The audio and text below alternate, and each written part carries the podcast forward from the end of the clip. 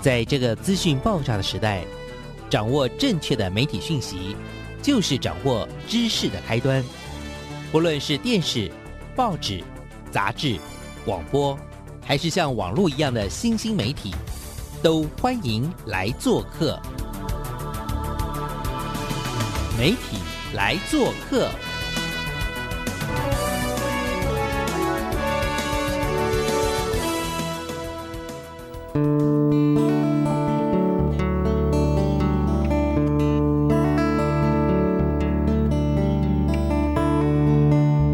欢迎收听媒体来做客，我是主持人小黄老师。各位空中的听众朋友，大家早安！很开心我们又在空中跟所有听众朋友相会哦。我们也很希望透过我们每个礼拜一上午的这个媒体来做客呢，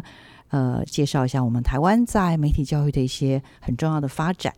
呃，我们今天为大家邀请到的是高雄的师范大学，嗯，就是高师大了哦，我们的公教系，对不对？然后的美珍老师，其实他是我们目前啊台湾教育领域，尤其是科技教育这个部分呢，很重要的一个领头羊。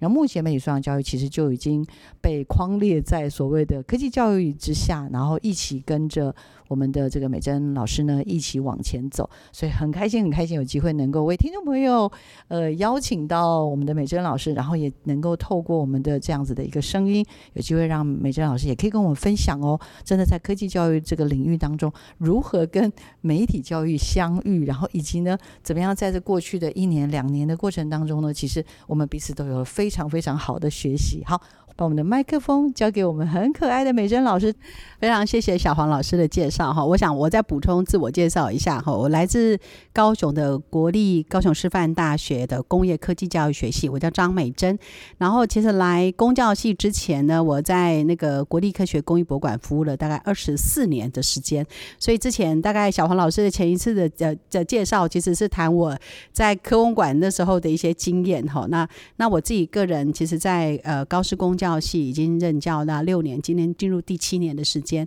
为什么会有今天的这一场的的那个介绍或者是访问哈？原因是因为我是。那个中央辅导团就是科技领域的这个辅导团的召集人哈，那各位也知道，召集人就是要很着急，很多事情就是担任一个呃往前冲的一个角色哈。那因为我们在一百零八年新课纲上路之后，其实今年进入第四年，一百一十二年，其实已经第四年，所以应该是在国中端跟高中端都已经全面实施，然后小学端其实已经实施到四年级了哈。接在五六年级，可在三年后，其实全部都都就位了。今天小黄老师找我来谈，是讲我们的科技领域跟这个媒体素养之间的一些关系。那各位听众朋友，不晓得对于我们课纲熟不熟悉哈？那你至少知道一一百零八年的新课纲在推动的时候，我们有一个叫三面九项哈。我们三面九项当中有个呃自主行动、沟通互动跟社会参与这三个构面。那其中沟通互动当中有一个非常重要的项目呢，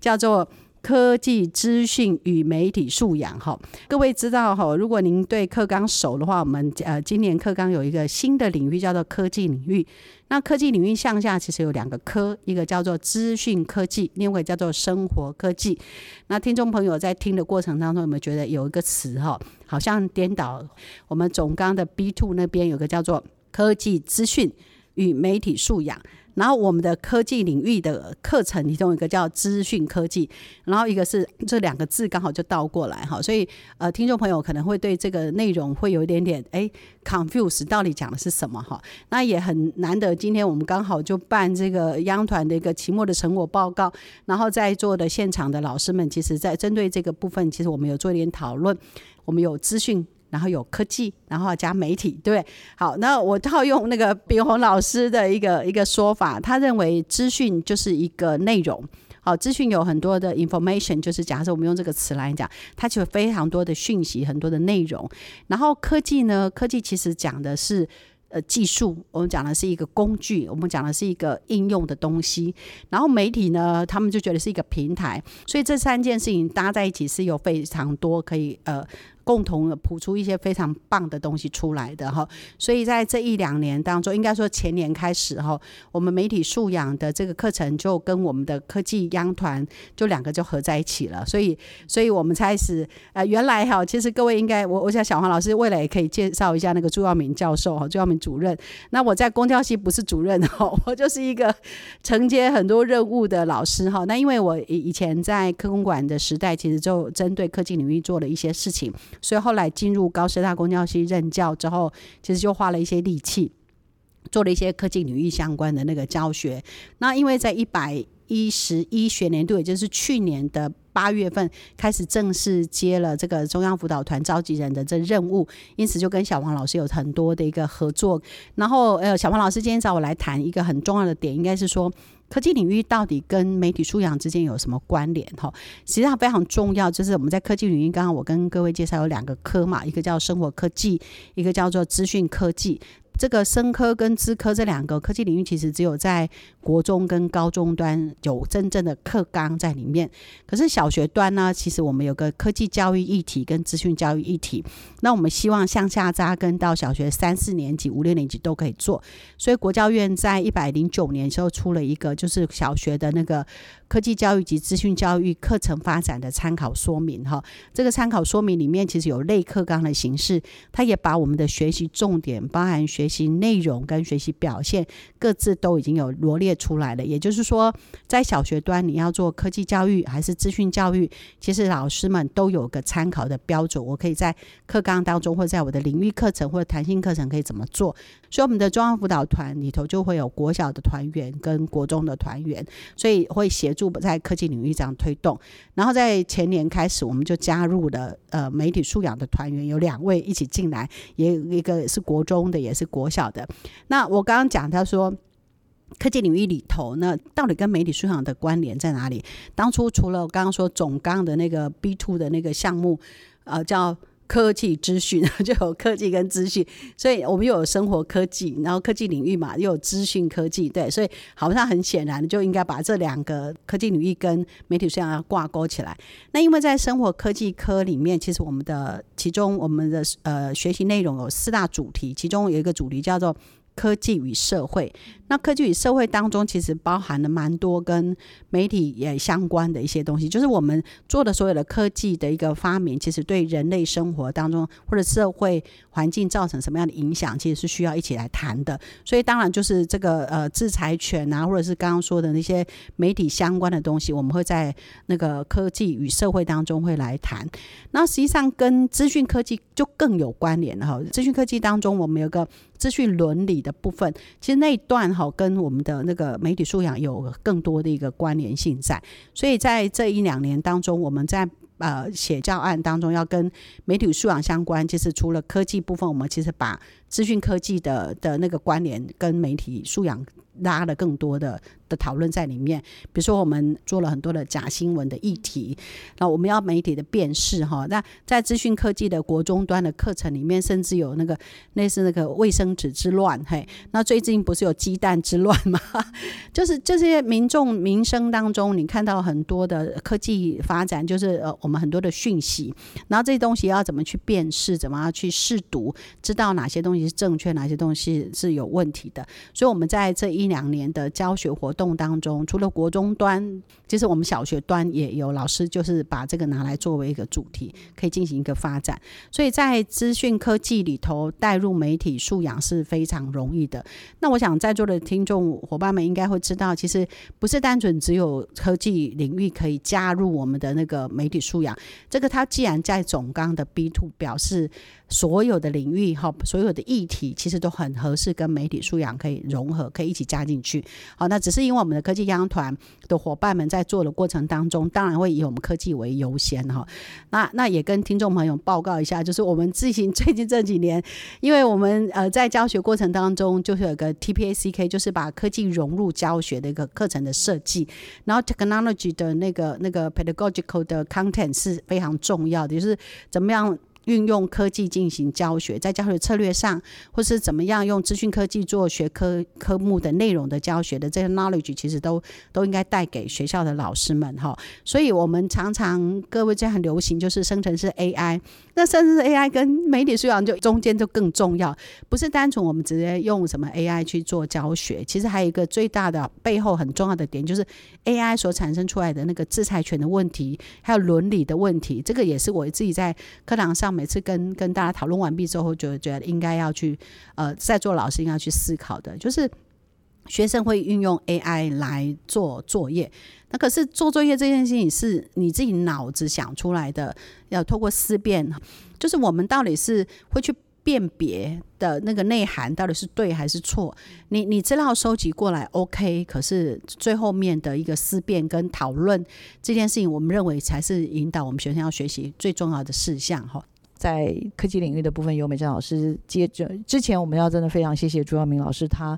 就是非常的大心的接纳了这件事，这个媒体素养跟科技领域在这样子的一个推动上面的努力。那其实媒体素养教育虽然推动了二十年，但是怎么样在教育现场，然后甚至透过呃中央团的这样子的一个方式去推进，其实我相信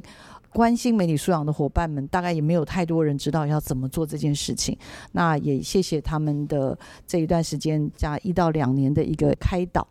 让我们可以在这样的过程当中，慢慢的一步一步的，也能够越走越稳定了哈。我我想啦，我也会非常非常的替所有听众朋友好奇，因为刚刚美珍老师有提到说，就是所谓的被纳入了这个科技领域的辅导团，中央辅导团。那中央辅导团到底是什么？以及因为纳入了中央辅导团之后呢，目前目前就我知道有国小跟国中的媒体素养的辅导员这样子的一个角色，中央辅导团跟所谓的媒体素养有了。辅导员这件事情，它到底它的意义跟价值是什么？其实是这样子，中央辅导团哦，因为各位知道各领域会有领域的辅导团，这个是国教，就是我们教育部推的重点。每一个，比如说我们有国语的，有语文领域，我们有数学领域，然后每个领域在教学过程当中要持续的精进，就是为了让我们的孩子会学得更好。所以各地方政府、各地方教育局处会设地方辅导团，他的任务就会协助在地的老师们怎么去推广那个领域的教学。所以自然科有一阵子不是很强调。探究实做嘛，哈，那探究实做的一个落实到底怎么做，总是要有一些人先发起做一个实验教学，然后再来推动。好，那个就是地方辅导团的老师们会有这样子，地方团员会帮忙做。那中央辅导团的位阶又更高一点，也就是说，到了教育部，他想要推动那个领域的一个课程的实施的内涵，所以他们会有一些必办事项或协办事项，要透过这些中央辅导团的团员来帮忙实施。比如说，我们讲性平非常重要嘛，哈，性别平教育很重要，呢？可是性平的教育要在各领域当中怎么推，然后他就会透过这个中央辅导团的老师来帮忙协助，共同议定有什么样的作为，然后他透过央团再到各地方团，地方团推动的时候，他的对象其实是各地方团的辅导员的专任辅导员跟兼任辅导员，然后由他们完备之后再往下推到各个县市的，真的就是现职老师们，所以中央辅导团的位置其实比较偏向就是他更高位阶的要。把教育部要推动那些呃项目的那个内涵，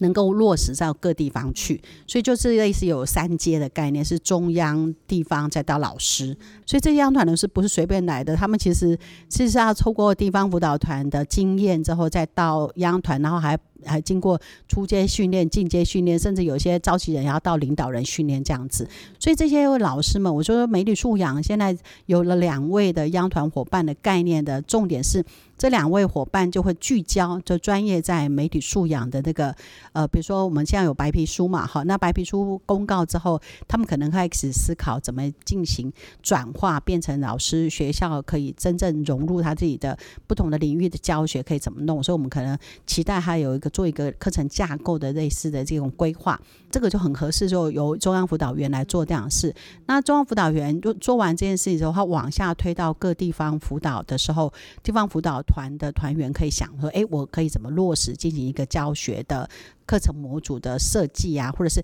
小学端可能适合做弹性课程，可是国中端可能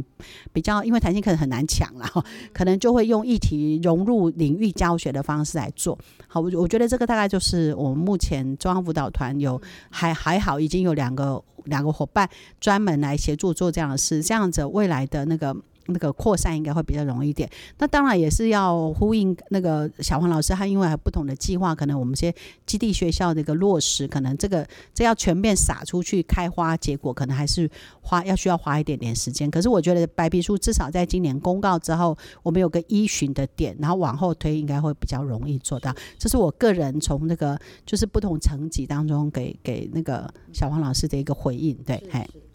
我还蛮好奇，有没有办法稍微举例一下，就是说哪些事情应该这个就很适合他们做，然后哪些东西，哎，对不起，他们是中央的辅导团的团员，所以他可能不是你们想象中的。中央辅导团的任务，其实国教署在每个年，比如说我们现在一百，接下来就一百一十二学年度嘛，哈，他在一百一十学年度的末的四五月份，其实就已经指派了，就是我们有必办的任务跟协办的任务，其实那那个内容项目都很清楚。比如说我们每年度可能要做跨领域的一个课程设计，然后可能每年度都要团员们必须要产出教案，这就一一定要做的事情。那刚刚呃小黄老师所问的问题是央团，因为央团他在推。推动业务的时候，它的主要的推。播的对象其实是地方辅导团的团员，然后我刚刚说他以他有那个教材教学的研发的这个必要，他的工作，然后他要辅导各地区的就是团员的这个就是我们会有叫分区到团辅导的的工作项目，所以我们会有北中南三区，可能呃团员们自己会分区，比如说某两个团员就负责北区，某两个团员就负责中区或南区，可是因为媒体素养只有两位伙伴，那为什么？么会这样子做，原因是因为媒体素养的目前没有入课纲，也就是他没有领域，所以他要去辅导谁呢？当然就是得跟依据，像像现在在科技团里面，所以他可能就是在推播跟宣讲的部分会以先我们科技团优先。可是我想说，小王老师，因为您也是协同主持人，您也知道说我们的媒体素养要。推播的对象应该是所有领域、所有的议题都要含在里面嘛，哈，所以，我们我们可能会扩大一些层级来进行分享，所以这时候我们得靠中央推播的一个力道，不是单纯只有针对我们的科技团，可能在社会啊、自然啊，还或者是不同的领域，其实都都可以纳入这个媒体素养，嘿，所以定调就是媒素就两个伙伴而已，你让他。全部都去不容易，所以现在就是绑在跟科技团在一起，所以他在宣讲的时候还是以地方团为主。到团辅导的过程当中，当然也会纳入那个媒体素养当中的议题加在里面。然后当然就是还得跟其他计划的一个结合，让真正在推的的过程当中会比较有比较有力道啦，应该是这样讲。我总结一下，就是因为我印象中之前。跟朱耀明老师最早的时候在讨论的，就是说，因为其实媒体素养这样子的一个议题，它因为算是真的蛮新的一个议题，而且它几乎是我们讲话的每一瞬间，它都在改变，它的那个规格啊，跟它的会涵盖的范畴一直在改变，所以很难去真正的界定说，哎，这个就是媒体素养，那些是不是媒体素养，因为大家也常聊嘛，媒体素养跟我们人的关系有点像是鱼跟水，就是我们已经完全是被包覆在里面，但是。对，但是我们只是没有自觉而已，所以在这样子的环境当中，其实我们也看见了，就是当时有聊到，就是我们可能有有点像是一个。扩散的效应，一开始就是先让我们团内的，不管从我们的组长啊，帮我们的这些团员们，一步一步慢慢的，让他们也了解媒体素养是什么，因为这个真的是一个蛮新的议题。那才从这个里面再去慢慢扩散，比如说刚刚讲的科技领域的伙伴，因为其实科技领域在全台湾也有很多的相关的这些基地跟有所谓的县市的这些呃辅导员，所以央团的这些伙伴们，当他们有一些理解认识，甚至他们也开始去产制了一些，我们觉得有。有很不错的融入这个媒体素养融入的这些对教材的时候，我们让他有机会可以去呃分享。那所以一步一步，然后甚至刚刚有提到的跨领域，比如说，其实媒体素养也很适合融入的是社会领域啦、语文领域啦。像像我今天早上听的这些，我真的有些真的觉得非常非常感动，恨不得请季达老师给我签个名这样子。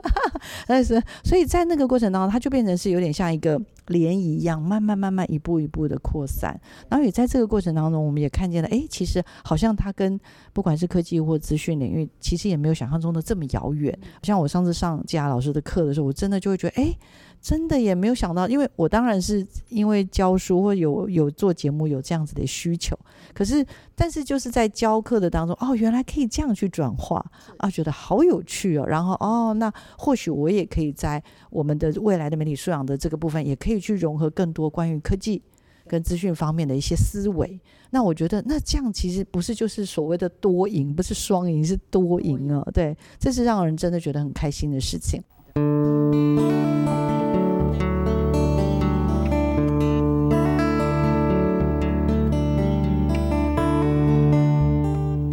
欢迎回到每个礼拜一的上午十点到十一点的媒体来做客，我是主持人小黄老师。各位空中的听众朋友，大家早安！继续又来到我们的媒体来做客的现场了。我们上半场呢，采访的是我们的高雄师范大学的张美珍教授，然后呢聊这个我们所谓的。科技领域怎么样跟媒体素养这样子的一个议题哦，做一个共同的一种努力，然后呢，也介绍了一下所谓的媒体素养的辅导员。这样子的一个角色，刚刚上半段小王老师就问了一些问题，呃，希望那个懂教育的朋友们不要就转台了，好吗？麻烦你们还是要继续回来。那下半场呢，我们要介绍的是谁呢？我们当然就是不啰嗦，要请出我们的媒体素养的辅导员了哈。那我们媒体素养辅导员其实现在有两位，一位是国中的。老师一位是国小的老师，那到底国中、国小，然后在媒体素养的辅导员的这个角色呢？哎，有没有什么辛酸血泪、美丽与哀愁啊？哈，那我们就今天有请一下我们来自我们的台南七股区树林国小我们的杨艺林老师，掌声欢迎。各位伙伴，大家好，我是来自七股区树林国小的依林老师。我今年担任我们媒体素养的一个辅导团的辅导员。那我最主要是在国小这一个部分去做一个推广与推动。那希望大家可以多认识一下媒体素养，然后去了解它对孩子的一个重要性。前面那个我们的美章老师已经讲了，央团中央辅导团媒体素养，哇，辅导员这简直是一个。听起来就是一个又梦幻又可怕的工作。那已经做了将近一年了，马上要第一年要稍微告一个段落了。那要不要跟我们介绍一下，在过去的一年你怎么被 被小黄老师没有？不是被我荼毒，被整个媒体素养，你为他做了多少的付出？好不好？来，我们有请一下老师。我们媒体素养辅导团其实，在很多地方都有办工作坊。那为什么要办这个工作坊？是因为希望更多的人可以了解媒体素养。然后，尤其是在今年度，我们三月的时候，我们媒体素养白皮书二点零通过了。那这时候呢，一定有很多的人对于媒体素养，呃，就会开始有一些想要去了解，哎，到底二点零到底在讲的是什么？然后他有没有办法把一些比较重要的议题有没有放在里面呢？我觉得这是现场老。老师最疑惑的事情，所以我们的工作就是要让大家知道，到底这本白皮书里面它怎么样来诠释我们媒体素养这件事情。然后在国小端、在国中端、在高中端，你又可以为孩子在媒体素养部的部分呢去做哪一些事情？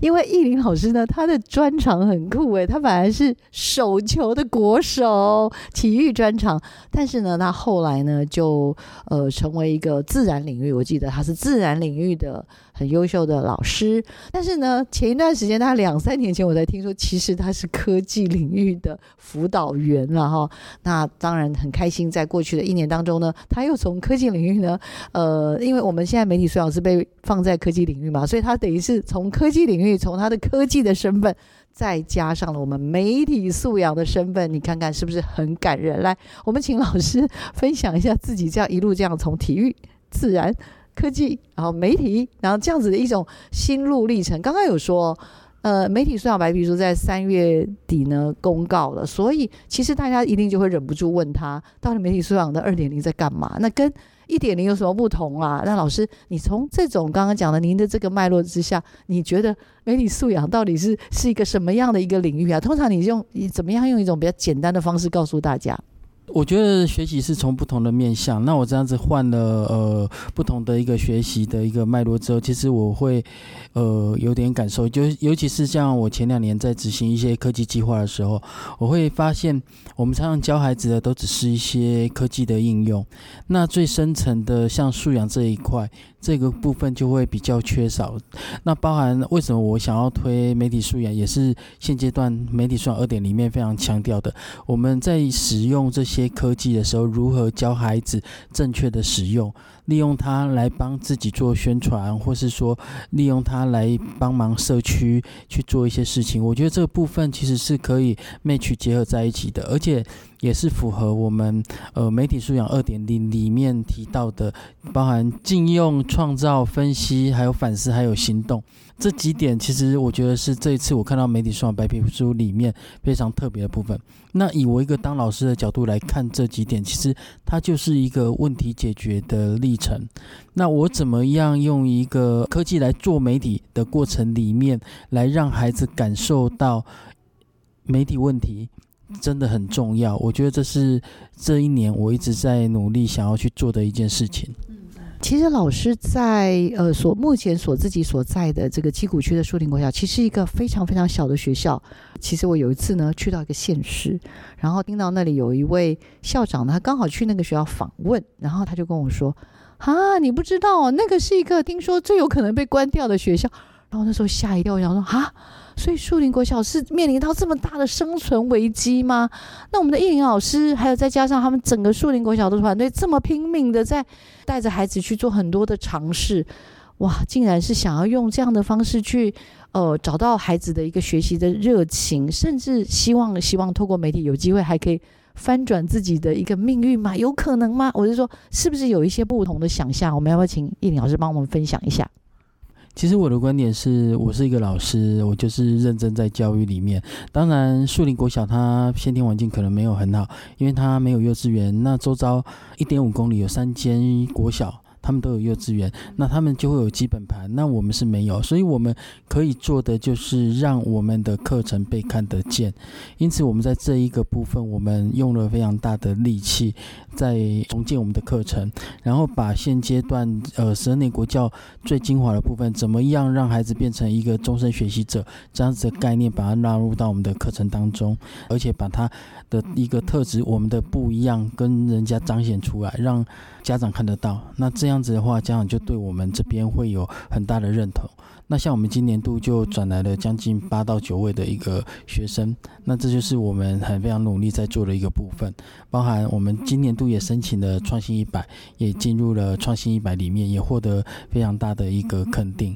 那老师在过程当中，因为跟小王老师也是因为，我记得我们应该是波浪课，对吧？我们因为普朗克认识，然后后来呢，因为阿亮校长又觉得，哎。可以推坑艺林老师，因为他就是那种很热血的，结果他就被推进这个看见家乡的坑里。那我现在当媒体素养的辅导员，好了，我我真的要很感谢呃秀梅老师，不是感谢艺老师，感谢秀梅老师，就是我艺林老师的另外一半了哈，因为他们两位都是非常非常优秀的。老师，所以我其实也很好奇，叶林老师，呃，在做不管是扑浪，或者做看见家乡，或者现在在，甚至是刚刚讲的中央团的媒体素养的这样子的一个角色，嗯，我我其实很好奇，您您觉得，就是为什么在教育现场，就是媒体素养这件事情，好像？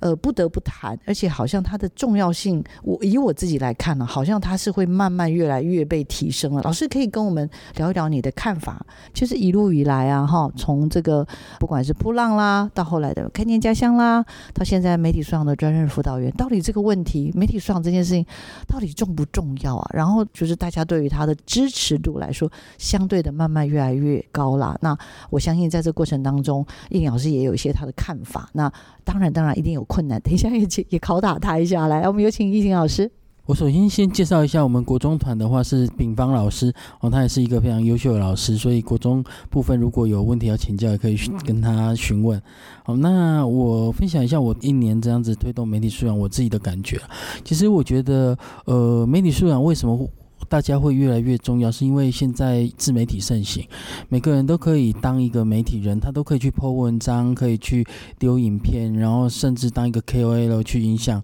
影响其他的人。哦，这个是每个人都有机会的，所以当他有这样子的一个机会，呃，去做这件事情的时候，开始媒体问题就会开始产生。那产生之后呢，相对的每个人就有可能会受到一些伤害，然后大家就会开始会关注这个议题。那我觉得这个部分的话，是我也想要做这一块的一个很大的一个原因，因为我前几年推了科技之后，就发现我带着孩子做影片，然后带着孩子去做一些海报啊那些东西，那怎么样用这些东西去帮助其他的呃需要帮助的人，这也是我很想要去探讨的。所以我觉得这个区块应该是趋势吧。所以教育部才会在这几年成立了媒体素养辅导团，然后来去做这样子的一个宣导。不过老实讲，在教学的第一线，我们其实明确的可以发现到，媒体素养，呃，大家都知道很重要，但是不好推哦，因为它并不是领域，它也不是课程，甚至它也没有在议题，只能变成说，你今天老师真的感受到非常的重要，想办法。用你自己的专业把它设计在你的课程里面，那这样子的观念才有办法带给孩子。那这个部分的话，呃，我觉得是大家可以去努力的一个方向。应该我们的应颖老师也有一些些的期许，因为即将在八月一号就要展开新的年度媒体素养的一个推动的计划嘛，哈。那就我知道，就是也是还是有我们的美珍老师，哈，还有刚刚我们做的一些手，有点像是筹备会的部分，也有一些些的对未来的一些展望。那有没有呃，刚刚你已经自己讲了一些困难了，就是老师不一定有感，或者有感呢，又会觉得哇，我已经那么多东西要教了，然后呢，要再塞一个这东西，我时间不够啊。对不对？所以，呃，应老师可以跟大家也分享一下，就是在未来的一年，大概会有一些什么样的一些启动的计划？还有，当然就是一个很重要的事情，就是对媒体素养会不会有一些什么样的一些展望啦？因为我会其实相信，就是就是在因为在那个现场里面，然后看见的，那也觉得说，好像什么东西是还蛮重要，尤其像应老师今天有分享的一些教案。我自己就觉得，哎，你看，大家都觉得很感动，然后觉得应老师真的很认真，然后学校的这些模板模组是不是有机会去做一些推广？来，我们请应老师分享一下。呃，在我们明年度部分的话，我们会开始正式的去做呃媒体素养白皮书二点零的一个呃相关的一个真人研习，因为我们会希望这本白皮书的内容是大多数老师都可以去做一个了解的。那这部分的话，可能会采用线上的方式，让更多的人可以，更多的老师可以一起来参与这样子的一个活动，来了解媒体素养这一个区块。那除了这些之外，我们也会办理一些工作。方，然后让呃一些比较对媒体素养部分有专长、有兴趣的一个老师啊，他设计的一些教案，可以一起来这个地方跟所有的老师分享。因为我觉得，呃，在谈媒体素养部分呢，交流部分其实是非常重要的一件事。那除此之外呢，我们自己本身辅导团部分，我们也会开始开发一些范例了，然后来协助一些可能他想要进来但是不知道怎么做的老师，给他提供一个参考。这三个大概就是我们呃明年度媒体素养要做的一个呃方向。那以我自己个人来说的话，我觉得呃，我会希望我能够提供给大家的方向是，因为其实每间学校，我因为我是国小啦，那每间学校他在做课程一定会有他的课程框架，那是学校绑定的。那怎么样在课程框架里面把媒体素养融在里面，然后让他有时间可以去做？我觉得这个部分是可以有一个范本出来，然后让其他学校也可以试着去尝试看看，或是挑战看看。因为我有这样子的话，符合学校的校本去做一个加值的动作，这样子的话，媒体素养，我觉得在推动上面应该会比较好推动。因为我们没办法把学校的原本课程全部打掉，我觉得这种对一般学校来讲是天方夜谭。对。在这样子的一个真的推动的过程，尤其是在自媒体的过程当中，有没有什么孩子的一些成长啊，或者一些转变啊，让老师觉得哦，好吧，真的媒体素养、媒体议题或者媒体教育这件事情，其实是好重要的。我们在六月十二的时候会办理一个白鹤文物馆的一个实体发表。那我会说这件事情的原因，是因为其实这件事情让我非常感动。我们在二零二一年那时候，我们带领孩子做线上的白鹤文物馆。那在孩子在对外的一个发表的一个历程里面呢，我被我们的里长、被我们的李明看到了，然后反映在 FB。那因为这样子的一个呃分享，结果导致我们的。保安宫的最负责的那一位就来找我们说，想让我们试试看，来协助他们去规划一个实体的白鹤文物馆。所以我们就带着孩子去做规划，在二零二二年开始做规划。那今年的话，是真的要在那边开展了。所以，像我们把这个讯息丢出去之后，像我们的呃教育局的官员，包括文化部的长官也。都非常震惊，然后就呃在十二号的时候，那时候也会想要一起过来去参与这样子的一个活动。那其实这是我非常感动一件事，因为我一直相信孩子用他的一个媒体的一个能力，包含科技的一个能力，我相信他们是有力量可以去帮社区做一些事情的。那现在我真的看到了。我一直觉得台南七股的树林区的树林国小呢，是一个非常非常有文化、有故事的一个学校。老师可以帮我们介绍一下保安宫、白鹤镇，然后跟白鹤文化馆，可以帮我们也稍微提点一下。那我们这边也呼吁大家一下，好不好？因为呢，我觉得大家去 台南去七股就是去看岩山，拜托，除了岩山之外，这边现在有很多很厉害的。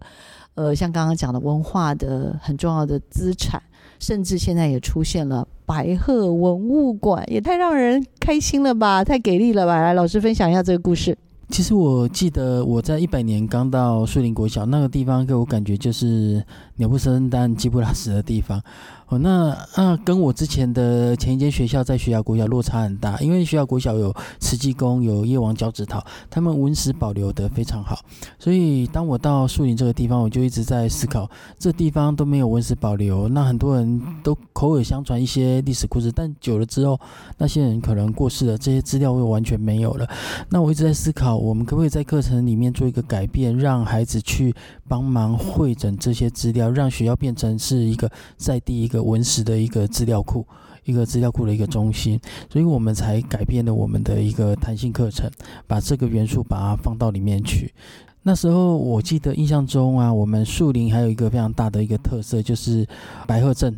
全国只有这一镇。但是老实讲，我过去那边的时候的，我记印象中好像是到前半年我都不知道，我是后半年才知道有这个镇哦，因为我要去做社区踏查的时候，我才发现有这个东西。那我觉得是疑惑啊，它是全台湾的一镇，为什么大家都不知道？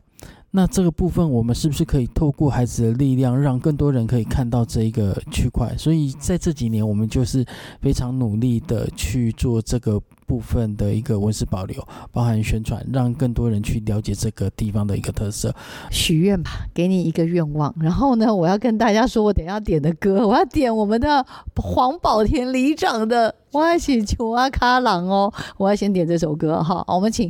易林老师许个愿来。其实我们学校一个非常特别的一个活动，叫做宝贝日。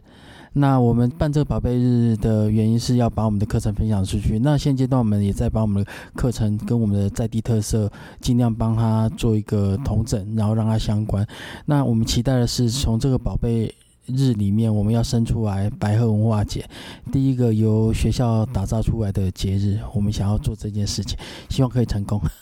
小黄老师要祝福我们的。七股区的树林国小，我们祝福他的宝贝日，然后从宝贝日到我们的白鹤文化节，然后希望呢，这个白鹤节这件事情可以让更多人认识。真的，台湾有个这么珍贵的镇头，而且我记得如果没记错，去年我们的总统府阅兵的时候，下午就是由白鹤镇来演出的，各位。不要错过。所以呢，一定要去到它的发源地，也就是七股区的树林里。然后在这边呢，可以透过树林国小，各位可以有更棒的认识。他们今年在拍的科学园区，科就是偶尔的那个科，我也非常喜欢。然后他们其实现在也在继续做很多的填调，例如我们的洋香瓜的这些科技文化、科技叔叔正在种很厉害的洋香瓜。你看，故事听都听不完，又有好吃的，又有住的地方，也有很酷的地方可以住。所以还等什么呢？我们大家就一起去出发去七谷玩吧。然后我们今天非常感谢我们的伊林老师来为我们做这么精彩的分享，也期待吧我们所有的。啊，老师的愿望都能够成真。我们六月十二号的活动大成功，以及呢，我们的七股文化节也能够越做越好。我们再次感谢尹老师来到我们的节目现场，也祝福一切都能够顺利成功。然后，请听众朋友持续锁定我们的媒体来做客。我们下礼拜见，谢谢，谢谢老师，拜拜，拜拜。